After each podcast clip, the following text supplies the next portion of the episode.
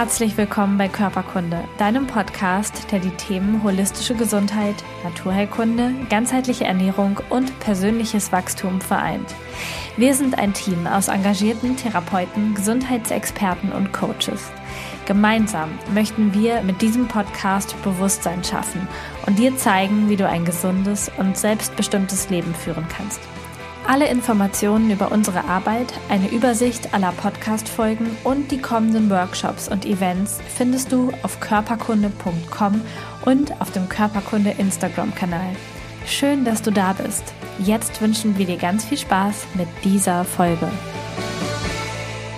Ich bin Katrin aus dem Team der Körperkunde Coaches und in dieser Folge soll es darum gehen, wie du Bewegung für dich nutzen kannst, um Stress zu reduzieren, beziehungsweise wie du deinem Körper die Möglichkeit geben kannst, mit dem Stress besser fertig zu werden durch Bewegung.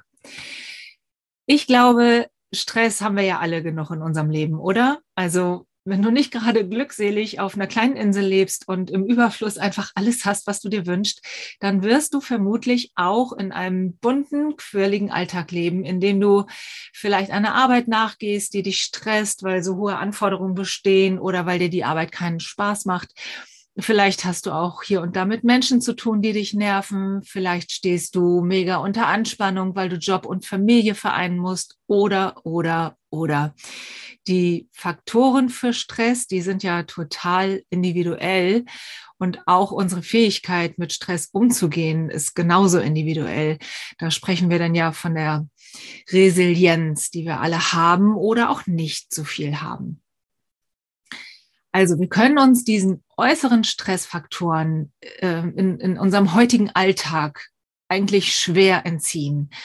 Und dazu kommt noch der Stress, den du dir vielleicht innerlich machst, aufgrund deiner Erfahrungen, die du bisher in deinem Leben gemacht hast, aufgrund deiner vielleicht immer wiederkehrenden Gedankenschleifen, seien sie bewusst oder unbewusst. Also dieser innere Stress, der kommt noch zusätzlich obendrauf. Und über diesen inneren Stress, über diese Gedankenschleifen zum Beispiel, da spricht die Lisa in Folge 204 ganz ausführlich über die Mechanismen und hör dir die Folge unbedingt nochmal an, wenn das ein Thema für dich ist. Wir werden die Folge hier unten in den Shownotes auch verlinken für dich. Also zurück zu unserem heutigen Stress. Sobald wir emotional aus unserer Mitte rausfallen, sobald irgendwas in unserem Außen uns so verstört und belastet, dass, ähm, ja, dass es uns eben aus unserer Mitte reißt, sind wir physiologisch gesehen, also körperlich gesehen im Stress. Wie reagiert jetzt dein Körper auf Stress? Dazu möchte ich ein bisschen weiter ausholen. Äh, es wird jetzt hier ein bisschen Katrins Erzählstunde. Also dein Körper der funktioniert heute noch genauso wie vor Millionen von Jahren, als wir noch in der Höhle saßen. Damals war unser Stress unter anderem, dass der Säbelzahntiger plötzlich vor unserer Höhle steht. Oder auch, dass wir äh, Hunger haben, dass wir vielleicht schon seit einer Woche Hunger haben und einfach die Essensvorräte aufgebraucht sind und wir ähm, überlegen müssen, okay, wo kriegen wir denn jetzt wieder was zu essen her? Also unser Körper reagiert auf diesen Stress heute wie damals, indem er jede Menge Stresshormone und Botenstoffe ausschüttet. Unser Körper ist evolutionär gesehen immer noch auf dem gleichen Stand wie damals, als wir in der Höhle saßen. Und damals wie heute werden diese Stresshormone in uns ausgeschüttet. Das Blut äh, geht raus aus unserem Kopf, wird in die großen Muskeln äh, geleitet, dein Atem wird flach, dein Herz schlägt schneller. Das alles sind also die, die Stresssymptome, die dein Körper dir zeigt. Deine Verdauung wird eingestellt. Und das macht dein Körper, weil er sich bereit macht zum Kämpfen oder zum Flüchten. Also wir konnten damals mit dem Säbelzahntiger kämpfen oder wir konnten weglaufen. Und auch bei dem anderen Stressfaktor, ne, in der Hungerszeit, wenn nichts zu essen mehr da war, auch dann haben wir uns in Bewegung gesetzt und sind losgelaufen, entweder um irgendwo Bären zu pflücken oder um einen Mammut zu jagen. So, das heißt, diese beiden Möglichkeiten, kämpfen oder flüchten, haben wir. Und es gibt noch eine dritte Möglichkeit, die wir damals wie heute auch hatten. Und das ist äh, die Möglichkeit, sich totzustellen, zu erstarren. Diese Möglichkeit, das ist quasi die letzte Ausfahrt deines Körpers. Das ist keine bewusste Reaktion, sondern diese Erstarrung, die passiert automatisch. Das macht deine Psyche, um um dich zu schützen sozusagen. Du bist dann eben zu keiner Bewegung mehr möglich äh, und erstarrst im wahrsten Sinne des Wortes. So, und jetzt kannst du dir diese drei Strategien, die wir haben, um auf Stress zu, um auf äh, Stress zu reagieren, die kannst du dir mal merken. Die sind nämlich jetzt noch weiter wichtig für uns. Also wir können kämpfen, wir können flüchten oder wir können uns totstellen. So, heute in unserem Alltag haben wir ja keinen Säbelzahntiger mehr. Und äh, Hunger müssen wir wahrscheinlich auch nicht mehr so leiden, weil dann gehen wir in den Supermarkt und äh, holen uns einfach was zu essen. Also das setzt uns auch nicht mehr unter Stress. Heute ist unser Stress, unser Alltagsstress, den wir einfach haben in unserem Leben, Familienstress, medialer Stress, Umweltstress. Wenn wir im Auto sitzen, haben wir Stress und so weiter. Also dein Körper schüttet diese ganzen Stresshormone aus und die schwubbeln jetzt in deinem Körper rum. Und früher, als, als der Säbelzahntiger vor uns stand, da konnten wir eben kämpfen oder flüchten. Das heißt, wir sind in die, in die Bewegung gekommen. Oder wenn wir Hunger hatten, sind wir auch aktiv auf die Jagd gegangen oder sind Beeren pflücken gegangen. Ne? Also wir haben uns in jedem Fall bewegt. Und durch diese Bewegung haben sich unsere Stresshormone wieder abgebaut. Das heißt, die Bewegung nach diesem Stressmoment ist essentiell notwendig, um diesen Giftcocktail, der sich in deinem Körper gebildet hat, wieder rauszubekommen.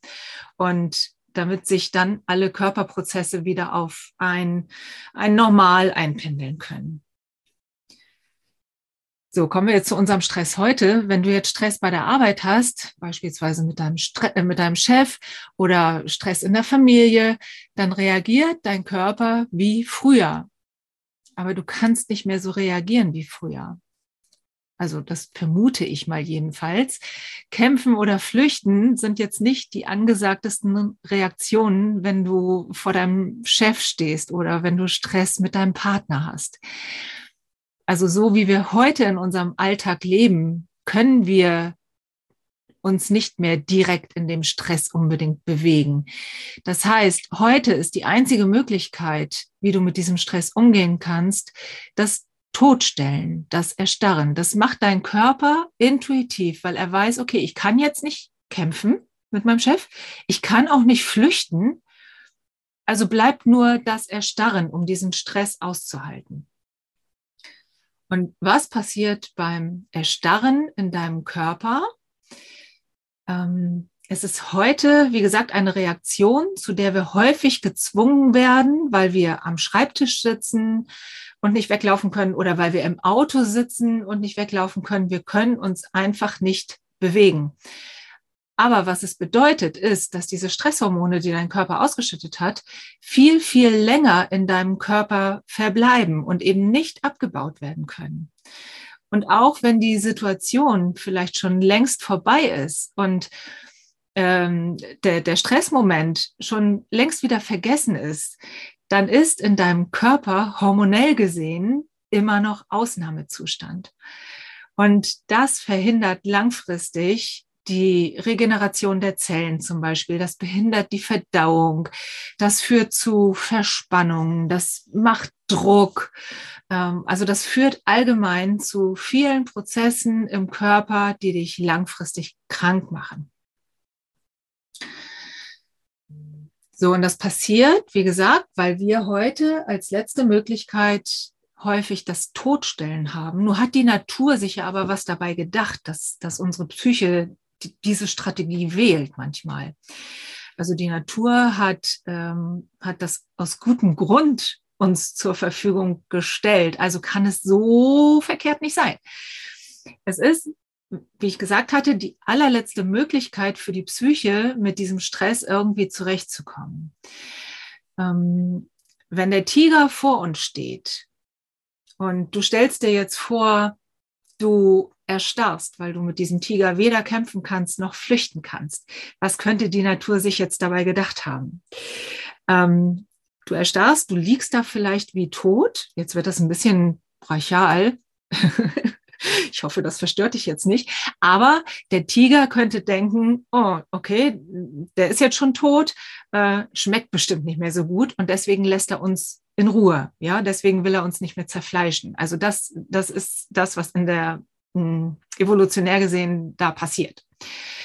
Ähm, vielleicht hast du in der Natur schon mal beobachtet, dass auch Tiere sich manchmal totstellen.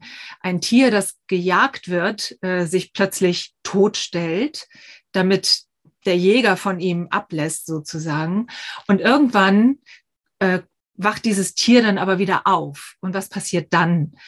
Das ist mega spannend. Es fängt an zu zittern. In dem Moment, wo der Körper wieder, wo der Kreislauf wieder anfängt zu laufen, das Ganze ist, wie gesagt, ein ganz unbewusster äh, Mechanismus. In dem Moment, wo der Kreislauf wieder anfängt, sich zu regenerieren, da fängt das Tier an zu zittern. Es gibt ein ganz, ganz interessantes Video dazu ähm, auf YouTube. Auch das verlinken wir dir hier in den äh, Show Notes. Das ist mega spannend. Guck's dir unbedingt an. So, und dieses Zittern, das kannst du zum Beispiel auch bei Menschen beobachten, die gerade was sehr Schlimmes erlebt haben, zum Beispiel nach einem Verkehrsunfall.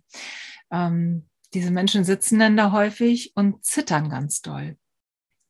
Und dieses Zittern, das ist die Lösung der Natur, um dann in der Erstarrung oder nach der Erstarrung mit den Stresshormonen umgehen zu können. Damit baut nämlich der Körper die Stresshormone ab. Damit wird dann wieder die Bewegung hergestellt.